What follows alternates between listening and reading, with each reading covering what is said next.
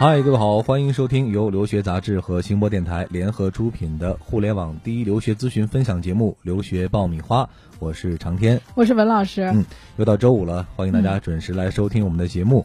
呃，我们的节目呢是每周二和周五来更新。想了解更多的留学攻略和资讯，可以关注我们的微信订阅号“留学爆米花”。呃，文老师啊，我们今天讲的这期节目啊。嗯，与其说是一期留学节目，不如说是一期财经节目。财经节目，我们现在开始做财经报道了。对，呃，因为最近有关于和留学有关的这个财经的这个新闻很受大家关注哈，那就是有关人民币的问题。对，然后很多家长给我打电话说啊，文老师这个。呃，人民币贬值了，贬值了怎么办呀？怎么办？我是不是赶紧多换点美金啊？你周边现在换美金的人多吗？呃，还是还是比较多的。然后那个好多这个没有出国的家长都在问嘛。然后其实之前有很多人问的，说这个人民币会不会升值啊？会不会贬值啊？问我，我说，哎呀，我说我要是能了解这事儿，我就不干这行了，我直接去直接调到央行工作了。对对对对，我直接炒外汇好了。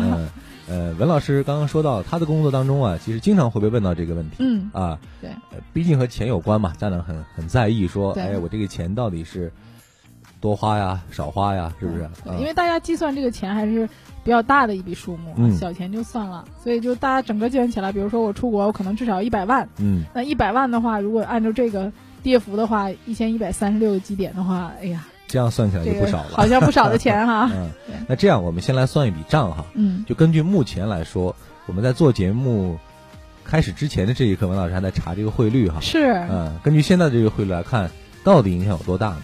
呃，实际上我看了一下啊，就是对于短期来讲的话，差距不是特别大。现在主要变化的就是美金。嗯。原来是六点二啊，现在变到六点三，呃，大概有的六点三八到六点四这个样子。嗯。嗯，这整体来讲的话呢。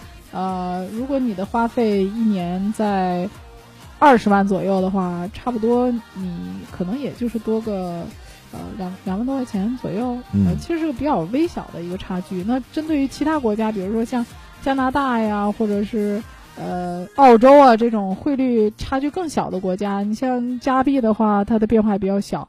加币现在也就是还是在四点那个四点八五左右吧，以前高的时候我觉得跟美金差不多了，嗯，现在仍然还是在五以下。像它这个汇率的话，基本上一万加币的话，差不多只会增加一千六百块钱人民币，啊，那么也就是说，一年下来的话，其实你生活费加学费，如果你去读硕士的话。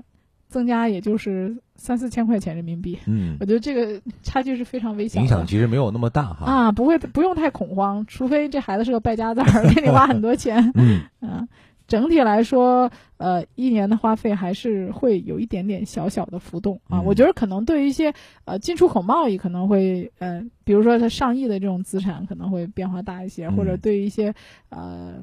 其他的一些服务行业，对。啊，他们说可能现在很多学生海外代购这块儿影响也比较大。对对对对对，他这个可能算下来的话，觉得哎呦，按原来那个价格这不合适了。嗯，所以不太存在那种很多学生说，哎呀，一看这个人民币，呃，贬值了就哭晕在厕所了这种。对 对，其实还好，我觉得这个百分之二吧，近百分之二啊，这个呃，包括对股市可能有点影响哈。现在很多人一见面就聊股市。呃，但是对我们这个留学生来讲的话，呃，实际上我觉得在短期之内，我觉得大家观察一下吧。嗯，毕竟现在这个汇率还是比较波动的嘛。嗯，大家可以看一看，就是分批的这种啊，比如说我今天看到这个汇率啊涨一点了，我先换一部分。对。然后过一段，因为你这个钱其实也不会一下子用很多。嗯。比如学费，你也是。一个学期一交，生活费全部出手哈。对你可能计划是一百万，但是可能你现阶段走可能就花了十万左右，所以你就看现在的情况，也也不要一下子多换啊。呃，特别是这个储备量，你打算做储备量很大的这种，我觉得你如果换了之后，可以先做一些 YB 的理财。嗯啊，这样的话，无论它跌涨，你也不会太亏。对，要么就是用这种刚才文老师说到的，呃，分期分段的方法来这个兑换来。减少这个风险啊，要么就是做一些理财，呃，总之呢，还是有一个观察的态度吧。啊，对对，就是出境旅游也是，包括这些想出去玩的啊，可能相对的这个花费上来讲，也会有有少量的上浮。嗯，那么大家可以就是出国的话，可以用信用卡嘛。好，我觉得用信用卡这点也蛮好的。然后因为信用卡是呃根据人民币升值啊，然后而且大家可以延期还款嘛。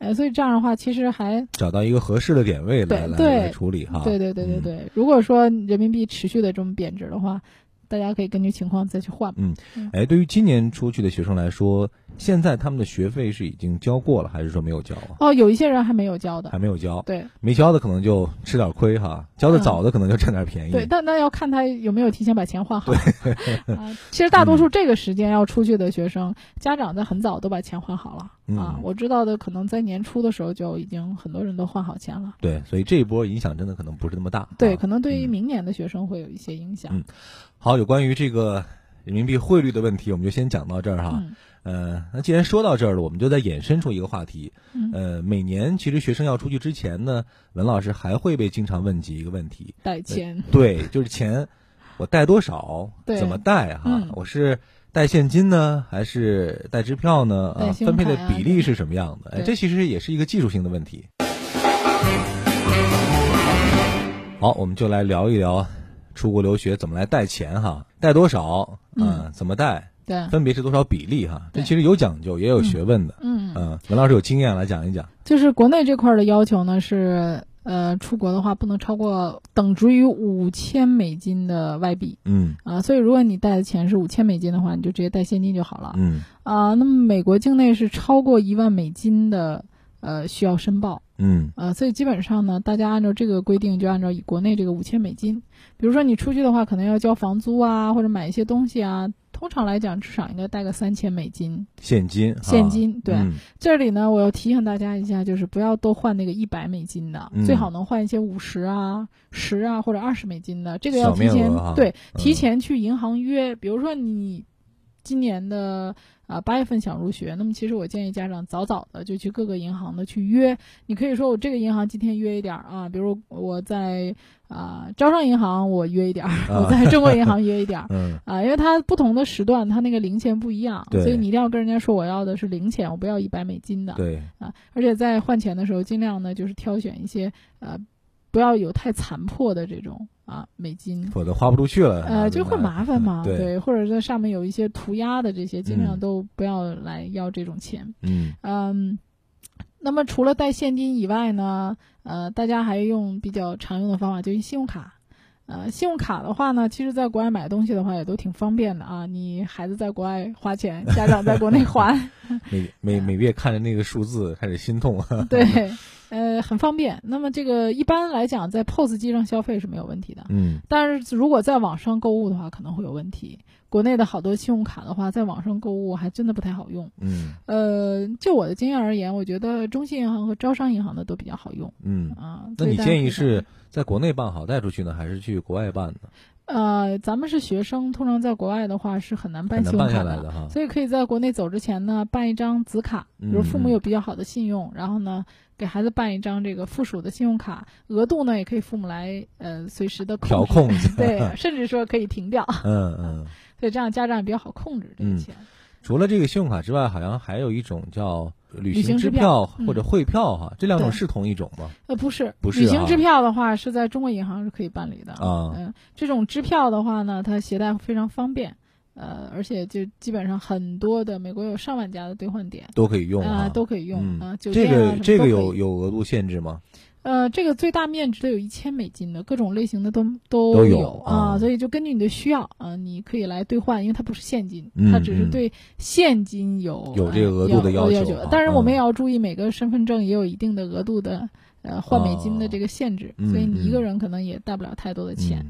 嗯呃，那么缺点呢，就是办理的时候费用比较高一点，一般银行会收取大概百分之零点五到百分之一的一个手续费哎，这个丢了之后怎么办呢？会不会别呃人冒冒用啊，或者冒领啊什么呃，的？旅行支票一般不会，因为不会哈对它其实不是钱，它上面有你的一些名字呀这些，等你去兑换的时候，你出示要个人的这种证件和信。息哈。对嗯对，所以这个还是挺安全的。嗯另外一个就是你刚才说到的汇票 （money order） 啊，啊，这个在国外在申请学校的时候，有时候会用到这个东西，呃，送分儿啊等等这些啊，呃，用过。那么这个在中国非常少见，一般很少有学生会用。嗯它的好处就是它可以挂失，它上面写的收款人。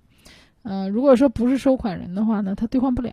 啊呃，但是这种汇票呢，可能在当地的兑换速度非常慢，嗯，这个也不太方便，一般都得好几天才能到账。嗯嗯、所以汇票安全，但是兑换起来不是所有的地方都可以兑换，嗯所以不是特别的推荐。嗯啊，还有一个最常用的就是电汇啊，这个大家经常使用的，就很多学生到了学校以后呢，会办一张当地的卡，然后把这个卡的信息给家人，嗯家人会把这个钱呢汇到这个呃学校的这个账上。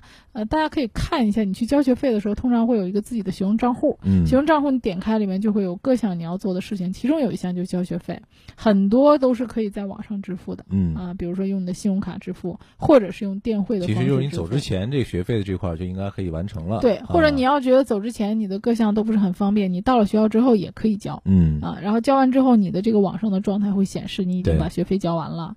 那么大家要注意说，在这个汇款的时候啊，因为大家很多人都没有做过国际汇款，呃，有一些信息你必须要注意的，就是你在汇款的时候要写明你的名字嗯啊，还有拼音啊，以及你的账号啊，还有这个 SWIFT code，这点是很重要的。嗯。啊，还有一些有呃银行有这个 ABA 的代码，当然这个不一定有啊，有的嗯银行是有的，还要写明你这个银行所在地的这个地址，还有你自己在美国的地址啊。那么就这些信息尽量写的全面一些，这样家长在国内汇款的时候呢会比较方便。嗯而且汇款的手续费现在应该是，我们以前汇款基本上它可能五十美金就封顶了，大多数的话，比如说你汇款五千美金，它通常是收二十五美金左右嗯，啊。呃，汇款的话还是比较方便，比较方便的一个哈。嗯，嗯据我了解，应该说中国的学生出去之后，父母在备钱这方面还是备的比较充裕的，对。啊，基本上会带的比较多哈。啊，代表那你经历的学生里头有没有出现过出去之后在钱这块儿发生了一些问题，或者对有过，就是有的学生把这个现金啊放在托运的行李里 啊。啊，然后他这个箱子呢又不是国际锁，没有及没有及时到还是什么？呃，不是，他就是说你出国带的这个箱子一定是国际锁，要不然在海关那边会被撬开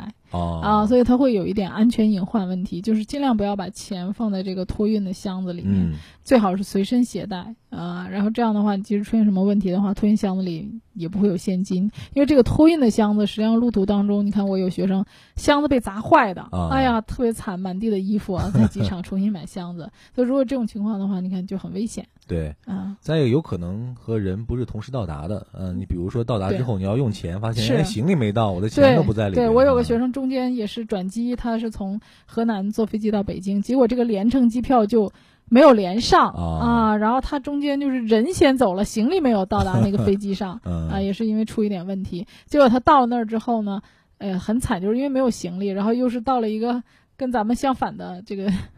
呃，季节的地方，然后这个当时人家是夏天，然后他啊穿了一身 冬衣啊，嗯然后呢钱又没有太多，又没有办法出去买衣服，所以就很惨嘛。嗯，啊，这个还是要多留意。所以我们之前建议过哈，就是一个是钱，再一个是你随身要的用的证件什么的，务必不要放在托运的行李里，还是要随身携带。对，啊，好的，那今天有关于钱的这个话题呢，我们就先聊到这儿哈。总之呢，个人感觉哈，就是留学这个事儿呢，在准备钱的方面，还是要早入手，早早做准备哈。对，不管是你换钱也好啊，还是说考虑到利率的问题，要提前做一个准备也好，对还是要早点动手，对对对，嗯反正这钱都是花的嘛，迟早都要兑换，迟早都要花哈。，对，然后你可以早点换，然后做点理财产品，其实到最后也不会亏啊。嗯，另外呢，就是大额的、小额的，能换到你所需要的那个那个金额和那个币种。好了，那今天节目就先聊到这儿啊！再一次感谢各位的收听。如果你有什么样的留学方面的问题需要咨询，或者想跟我们来聊一聊心得，关注我们的微信订阅号“留学爆米花”啊，文老师会在第一时间和你互动和交流。各位再见。再见。